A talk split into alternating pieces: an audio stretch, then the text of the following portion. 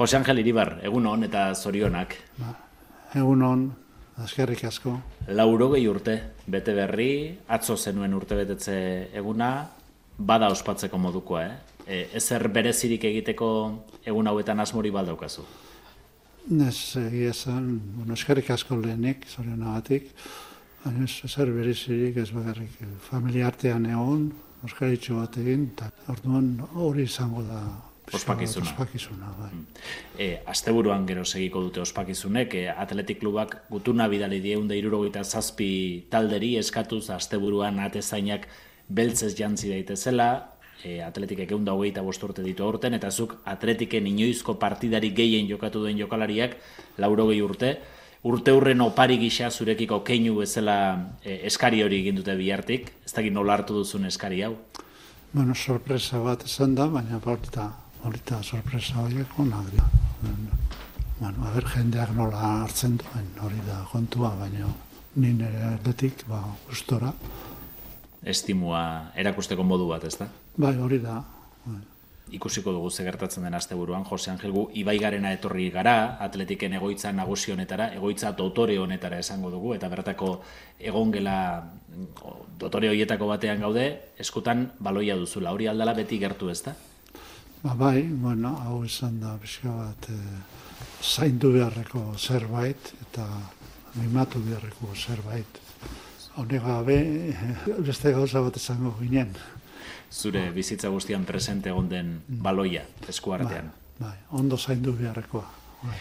E, ikusiko dugu asteburuan partida hori eta nola doan, gugandik berreun kilometrora zure adinkidea den lagun bat dugu, maiderrekin. Bai, zuen gandik berreun kilometrora, baina inaki erabat beste mundu batean gaudegu, e, bilborekin alderatuta, bai gorrin gaude, basti dauzoan, osabi baserrian, galerrak zurituta inguruan, eta errepide estu batean heldu gara onaino, biurgunez biurgune, e, sutondoaren e, ingurura, egin digu gonbita etxeko jabeak, hotz delarik kanpoan, zer plazerra nire ondoan, alaxe dio, eh, sutundu gaineko e, zizelkaturiko xaflak. Eta hona etorri gara, Jose Angel, zubezala xe, e, larogei urteak bete berriak dituen lagun batekin hitz egiteko. Erramun Martikoren akaxo egunon. Egunon, bai, zuri. Otxailaren batean bete zen dituen zuk larogei urte, ospatu altzen nuen? Bai, uh, lagunekin eta arrebarekin uh, bai, bazkaritxo bat egin ginen hor eta karrikan, eta ara. e, zuere iribar bezala datozen orduetan gertaliteken zerbaiten zain zaude, gaztea sarietan zetak taldearekin batera izendatuta zaudelako itzulera kantuagatek, abestirik onenaren kategorian, zetak taldearekin egindako elkarlan hau izan alda, nola bait, urte betetze boro bilonetako opari bat?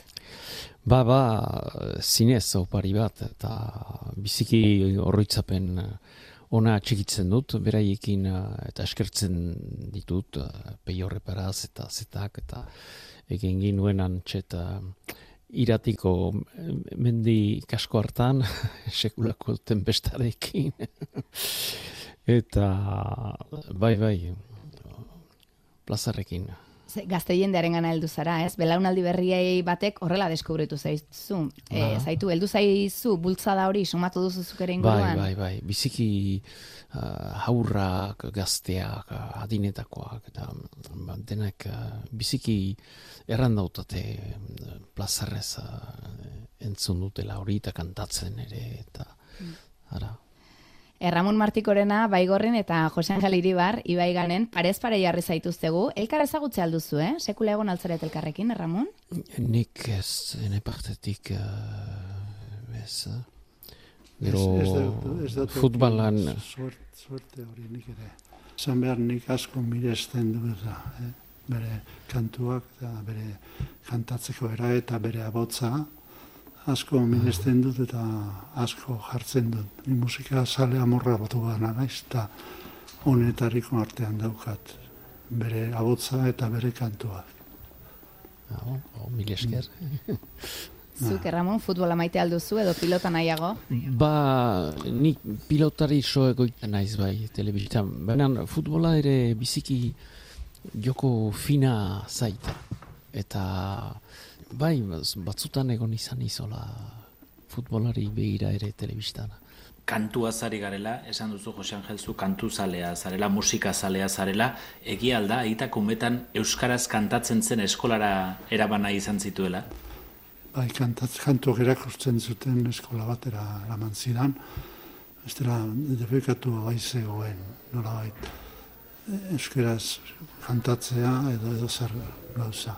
-hmm. bai hori anedota bitxikeri bitxi bat daukat hor bai. Nera aitak eskola batetik bestera aldatu zidan, hor nengo eskola monjakin joaten ginen, oso txikia ginen, enteratu zen e, euskeraz erakusten zen maisu hori horregaitik ze botat zegoela jende batzu zabustela firma jasotzen botatzeko ikastetxetik eta orduan hori entzun da gero, hartu zidan eskutik, atera monjan eskolatik, eta eraman zidan zer hermanotara, mm eta, ba, bueno, ba, aitak santzen hori nahi zuela nian zehatzea, e, Beraz, guraso, guraso batzuk ari ziren e, irakasleura euskaraz kantatzen zelako edo kantatzen zuelako bai. botanaian bai. eta aldi zure aitak zuera mantzintuen bai. ara e, sostengatzeko nola edo bai, babesa emateko ekimen horri, ez da? Hori da. Bai, eta berak erakusten ziguten, asteburutan, larun batetan, ba, kantak, euskerazko kantak. Hmm. Ze kantatzen zen zenuten? Bueno, niko guan gehien eta ikasi nuen aldapeko zagarraren, adarraren puntan puntaren puntan, txoria dago abeslari, hori zen abiteko bat. Gero, ardo gorri nafarra, daulako kanta horiek ziren, zagetzako eten inungo zentzu politurek, bakarrik euskeraz zirela. Ba. Erramon, zuri kanturako arra, aitatxik sartu zizun?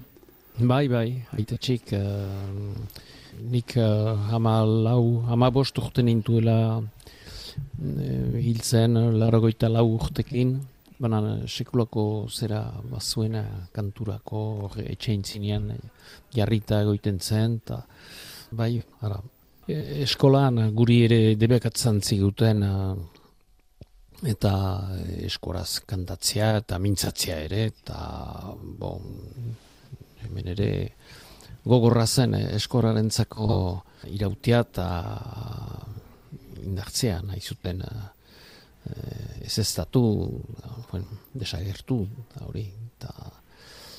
Laurogei urte bete berri dituzue biok. Laurogei urterekin, atzera gehiago begiratzen da aurrera baino, Jose Angel? Hombre, nik uste dut, bintzat, eguneko, egunen, eguneko bizitzen prestatzen zen, nik uste dut, hartu behar dela, e, ze hori. Egunak, orduak, minutuak ematen dituen aukera horiek aprobetsatu behar gero, gero eta gehiago. Horain abizi, ez da? Hori da. Eta atzera begiratzen duzunean, nora joaten da zure gogoa? Nik egia esan e, kirolari moduan gehien bat e, oso horitzapen hona ditut. Bueno, hasi gozoak ebai beti bilbide luzea esan dut eta klaro egon dira danetatik eta bueno, bait danetatik ikasten duzu zerbait. Futbola kirola berak ere erakosten dizu bizitzen, eta nola nahi dizu bizi, zer eta, eta zein diran zure buruak garbi eta ez da, kiroltasunez okatu, dan horrian, beti, eta onantxe. Mm -hmm. Futbolak laguna handiak eman aldizkizu, Jos Angel? Bai, bai, zugarriak. Ez, estatu mailan eta kanpoan ere, bai, bai, inditut, eh, kanpoko jendeak egin dute, harreman hona eman dut, eta hortarako balio dut, nik uste dut, Euskal Bane irakutzi datela aztatik hori zela helburu nagusia. Ondo jokatu, baina lagunak egin. Nik, nik gustatu zen zen, beti aurrean eukitzea joglarik honen aldan honenak eta indarrak nortu beraien aurka. Eta gero, ba, asko batzutan behar egera zituten, bestetan nik, da, bueno, bueno, horrek ez dakik gero, laguna handiak egin zitu hor. Zuri Ramon, lauro gehi urteko ibilbidetik, zerta atorkizu burura, bote prontoan? Ez dakit gogoan duzun lehen plaza, lehenengo kantuen grabazioa, azken kantaldia, Bo, lehen biziko uh, grabazioa, ba, Bone, gogora etortzen zait ere soldadokoa bukatu eta bai gorrin bazen uh, abesbatza bat, gizonen abesbatza bat, berrogoi bat ziren eta soldadokoa bukatu zain laster rantziaten, hau gurekin. Eta beraz uh, ogoita amabost urteak hartio abesbatza hortan kantatu nien. Eta gero goita ama bosturtekin eh, lehenbiziko grabaz, grabatzea egin, lehenbiziko diskoa, gero joan hasi nintzen hor kantaldiak egiten. Hego aldea nien ezagutzen uh, erratzu aparte, erratzu, bon, bien artean hor mendia, hartzaileak eta hori eta hango bestak ere eta gero eta horrela ezagutu nien eh, lehenbiziko diskari esker eta eta egin dut lago dezu ba, galdera bat egiten ba, ba, ba, hemen ematen didazu bai. bueno, eh, fulean ibilizara zu Egin duzu fulean, besteik ez badala edo? Ez, hemen etzen, etzen hori hemen errikipiak eta pilota hemen egiten zen eta eskolan ere bai, bai. pilotan hartzen ginen eta gero esago ere eta ba ba, eta pilotan banuen eta gitia ere egin ginuen bai horriko bailarako zoin gehiagoka bat, eta mm. ama bosturtekoen, ama lau ama bosturtekoen artekoa, eta finalean izan nintzen. Ara? Ezkerra, ezkerra. eta gero laborantxarekin eta utzin, uh, alabo ama bosturtekin hasi nintzen uh, ardiekin, laborantxan, eta hori, eta bo, utzi nuen ba, pilota. bueno, ba, nik aitortuko dizut, nik eh, kantatzen nuela parrokia, eskoroko parrokian. Eh? Ah. Orduan, ah. zen tiple, tiplean itzen. Da, beste, ah. beste nuen. Osea, que, Ze, eta gero... Zia dinekin zen hori? Oso gotxo gazte. Gaztetan. Gazte, gazte, zazpirtetik ah. aurrera edo. Bai, ah. parrokiko koruan nitzen, bai, kantaria, kantatako bat. Eta gero, nire pinituak ere genituen, zarautzan atera zen horrezkariak eh, zen zea bat, talde bat. Bai. Imanol urbietak eta zehatuta landuta, eta egin ere aurrenengo pinituak kantatu nituen behakin zaio pare batean. Mm. Pasa gero bilbora etorri nitzen ja jokatzera. Baina, bueno, beti kantua ere beti eukidot hor. Baina ni musika plazan jaio naiz, zauzko musika plazan, eta horrek ere eman ditola kanturako zera, saletasun hori. Lotura ez da. Ah. Lotura. Gehien ba, gehiago entzutek kantatzeko baino, baina, bueno, egin ditugu gure zaio txoak. Hemendik pentsatu behar dugu urrekoan aurrez aurre elkartu eta kantu saio bat egitea, eh? Ez, nire, nire, nire, Bueno, emango diogun nahi badu baloi bat eh, Ramon neri, hori hori. Baina, baina ni, ni kantatzen ez, ez oso txarran ez. Horain oso txarran ez. Entzuteko bai, baina ah. abesteko ez. Lehen, Erramon, ah. Jose Angelek esan digu, naiz eta karrera batean e, zenbaki handiak lortu, garrantzitsuena urrengo partida izaten dela. Urrengo partida ondo prestatzea eta ondo jokatzea eta gero etortzen direla, etorri behar baldin badute zenbakiek. Zure kasuan, e, kantatzeko dagoen hori da, falta den hori da, urrengo kantaldia da garrantzitsuena beti. Bai, biztan da, biztan da, hori beha, hori beha zaude eta albezain ongi pasatu da dien eta jendearekin gustora egon ziten eta jendea zurekin. bon, gerorako ere badute lehen pasatuek ere beren e, zera importantzia zerbait badute, baina geroari begira. Ba.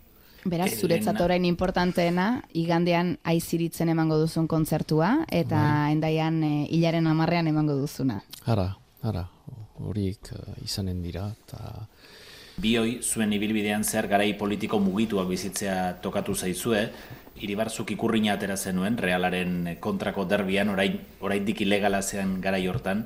Bai, bai, bat batean, eskegintza hori egin ziguten, eta dano gauduztu nuen, bai, ez momentu egokia zela, oso jaialdi polita zegoen prestatu eta gaina aurretikan, antolatzaileak, orduko agintariak, realiko agintariak oso ondo prestatu zuten egun hori, eta guk, bueno, ba, egin duen, ateratzeko ikurrina, eta zantzen, osea, astu ezineko egun bat. E, momentu hartan, e, keinu hori egin zenutenean, gerora historian izango zuen oi hartzunaren jakitun bazineten edo edo ziurraski hori gerora etorri den zerbait izan da. Hori gerora etorri den zerbait da. Ez genuen, keri pentsatu, keri pentsatu genuen, ez genuen, ez genuen aterako, hori orduan oso zigort, zigortuta zegoen hori, eta pentsatzen genduen urrungo egunean nun, nun txatuko ginen, nun asalduko ginen, mhm. hori zen. Atera genduenean aurren nengo pentsamentu, bueno, bila nun, nun, nun, nun, nun, gera. Eta, bueno, zorionez, ba, esen ezer gertatu, nik uste dut aurrera pauso bat izan zela, pentsatzu zutela momentu goki esango zela igual. Baimentzeko behintzat eta holan atera zen. Erramon, lehen disko ura grabatu eta aurkeztera donostiara joan dakoan, komisaldiegera amaitu zenuen? Bai, bai. Nola gertatu zenura? Ba, ba nuen uh, nire moltsana, argazki bat. eta iesi ginik uh, nire txian egona zen bat. Eta gero donostian uh, hiltzen, hiltzuten, eta argazki bat eman zidaten bertsu batekin euskaraz pean eta hori eta hori nuen eh, nire sak, molzan sakelan. Beti joan nintzen uh, harat, uh, donostiara, han, Maria Hotel Maria Kristinako han ginuen itzordua, eta han arribatzean sekulako polizia muimendua, sekulakoak, eta nik uh, lehen aldian nuen, eta bo. Sitoa kuskutik ateratzen bezala, enu jente. eta e, behatzen zuten deneri, eta pentsa iparraldeko oto bat nire kotxe zaharraikin. E, kusi nintuen memento batez, e, hamar bat gizon, eta kostum, kostumian, eta korbatarekin, eta jaun, eta Hotel Maria Kristinara sartzen, polizia zinguratuik. Eta gero, geroago jakin nuen, Espainiako eta ministro eta goi mailako zer batzuren bilkura bazutela.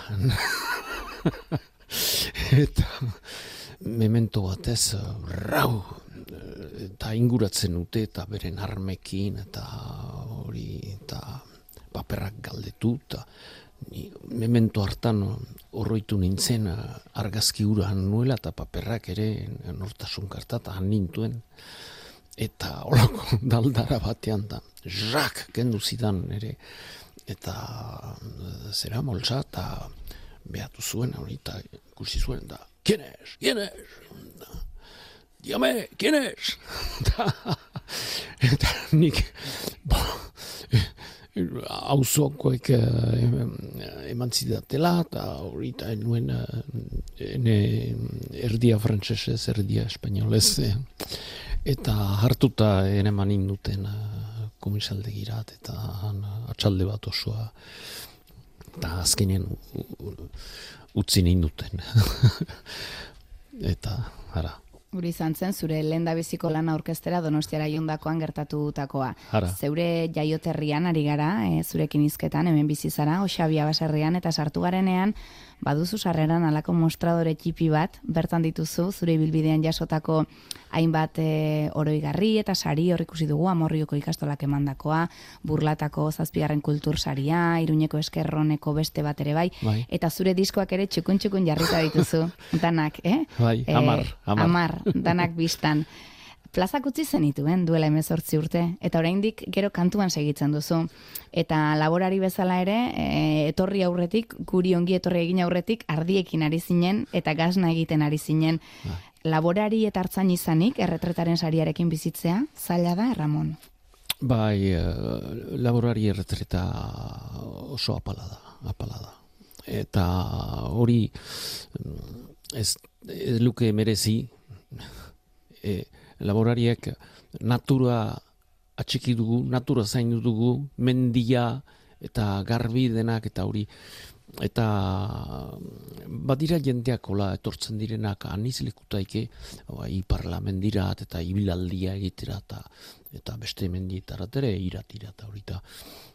Ez dute realizatzen laborarik espalin bada edo arrungutitzen balima dira edo bakantzen eta natura espalima da entretenitzen eben denak laister sasuak hartuko ditu eta mendietan galdera bat bada ere egiten dena oi iparlako azpi urtan eta lehen baginen e, sortzi hartzai eta maiatzean eta han ardiak deitzi eta esneak arri itxerat eta hori eta bara, ez, ez da iru, iru beizik ni, ni nerekin mendiak husten bakantzen husten ari dira hartzaiez eta hori galdera bat hor Jose Angelzuk ah, ze, importantea da hori ingurumena zaintzea ni gogoan dut ni bazarriko zemean naiz ere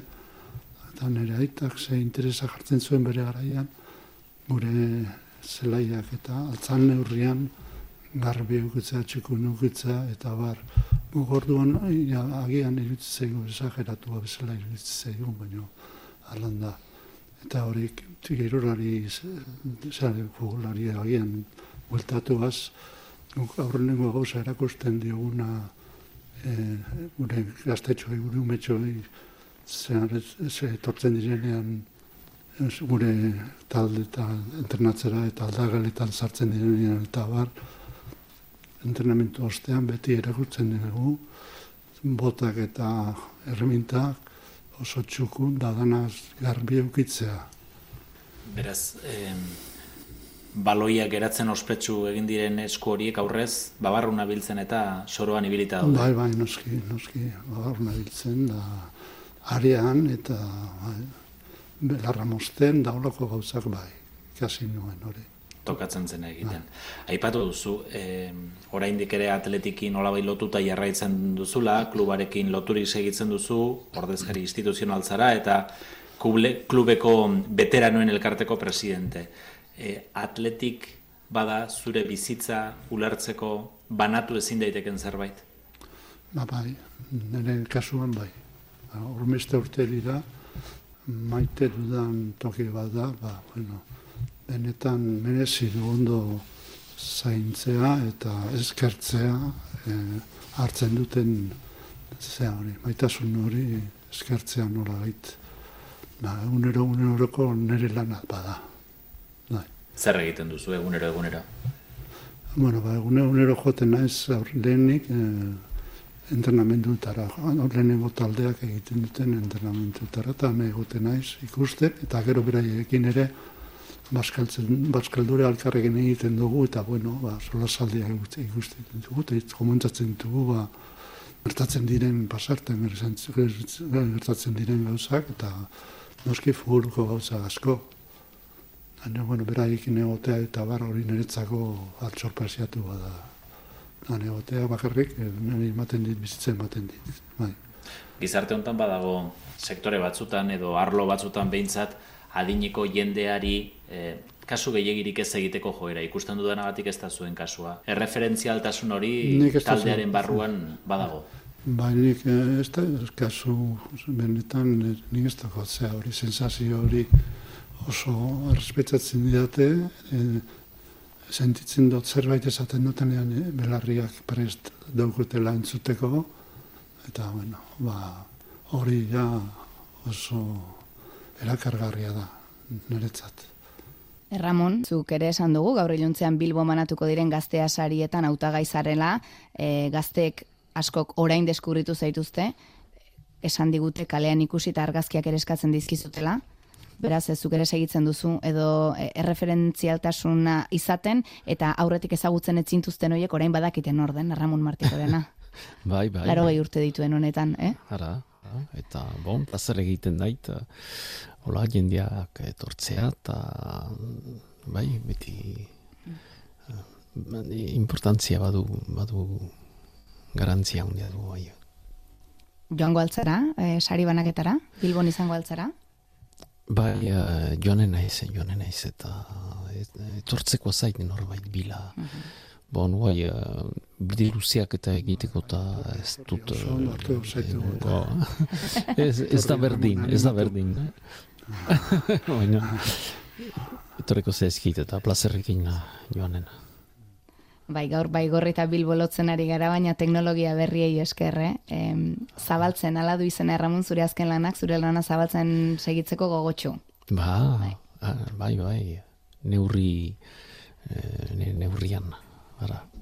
Zabaltzen azken lana erramun, Jose Angel, eh, asteburu honetako futbol jardunaldian, eskaire egin du atletikek zure omenez atezainak beltzez jantz daitezen, aipatu dugu, e, atletikek igandean partida Madrilen raioren kontra du. Jarraituko duzu?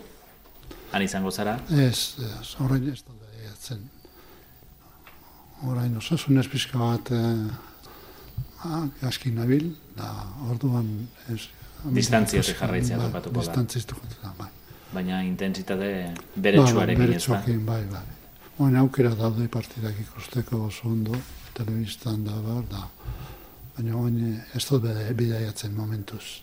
Pentsatzen dute bidaiatzea, eh? Zehatzen da, konpontzen zidatenean aldakako arazo hau, badoko titentzioa jarraitzeko atetik egin, orain arte egon naizen bezala eta plazera handi bat izan da erramunekin konpartitzea momentu jo. E, eta e, probitzatzen dut, konbidatzeko erramuneri, nahi duenean, zamamese bizitza da hile, etorri da hile gurekin, plazera handiarekin hartuko dugu gurekin, eta gure bada, guztek, derbien batean edo gure bada etorri, eta harrematzen bada, ba, bueno, harriko gara harremanetan, eta eta ondo hartuko dugu. Bueno, mil esker, mil esker handi bat, estimatzen dut, hainitz, eta ba, zergatik ez, non daki. ez notan. Bale, apunta uta zen, bale. Zelaian, zamaimesko zelaian, eta nik uste dut, eh, salatu, saletu bat gehiago esango zerala, ikusita gero. Bai, bai, bai. Bai, oi gogorotzen zait, soldadogo egin nuen, e, Parisen eta musika armadako musika batean, eta Pariseko futbol zelaian guk musika jokin nuen. Eta gero finala, Frantziako finala jokatu zen e, futbol zelai hartan, eta gu e, han ikusi nuen partida zuzenian. Beraz, amamesera joatea falta zaizu orain, eh, Ramon?